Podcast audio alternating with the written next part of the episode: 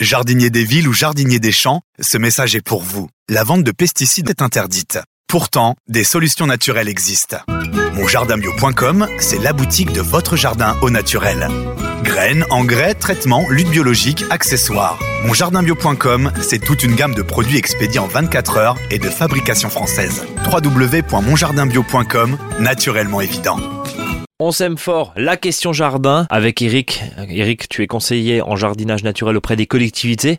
Euh, Eric, qu'est-ce qui te prend? Tu veux faire pipi dans l'arrosoir? Eh oui, Brice, ça y est, c'est parti. On a une véritable euh, enfin je veux dire or jaune sur nous-mêmes, hein, ce qui est l'urine, et on l'utilise vraiment pas assez au jardin. Et dans certains pays, on l'utilise vraiment beaucoup. C'est peut-être par précaution ou par euh, naïveté. Je crois que c'est important qu'on puisse utiliser les urines. Alors bien sûr, euh, le principe c'est pas de faire pipi euh, sur le même poteau, mais l'intérêt c'est de pouvoir récupérer ces urines dans un arrosoir, c'est-à-dire une urine par arrosoir. On complète d'eau entre 8 et 10 litres d'eau, et puis après on fait, on arrose ces plantes avec cette urine. Alors bien sûr, l'idéal c'est d'arroser plutôt un sol que la plante. Donc par exemple arroser les feuilles. Euh, à l'automne, par exemple, c'est intéressant parce que les feuilles, c'est plutôt carboné, ça manque un peu d'azote. Euh, si vous mettez des feuilles dans votre serre, par exemple, bah, c'est intéressant d'arroser ces feuilles parce qu'il n'y aura pas l'humidité de l'automne. Donc, une urine par arrosoir va apporter de l'azote sur vos feuilles. Ça va faire azote, phosphore, potassium et ça sera un excellent engrais pour les plantes au, printemps. Alors, je vais parler de dosage, forcément. Bah, c'est une urine, hein, une fois par semaine. Alors, on peut utiliser aussi sur les semis. Hein. Vous faites un semis, vous pouvez utiliser une urine, c'est vraiment très efficace. Donc, un jet de pipi dans l'arrosoir, de litres, et on arrose. Voilà, et si vous voulez avoir un complément encore plus intéressant, si vous faites un chauffage au, bois,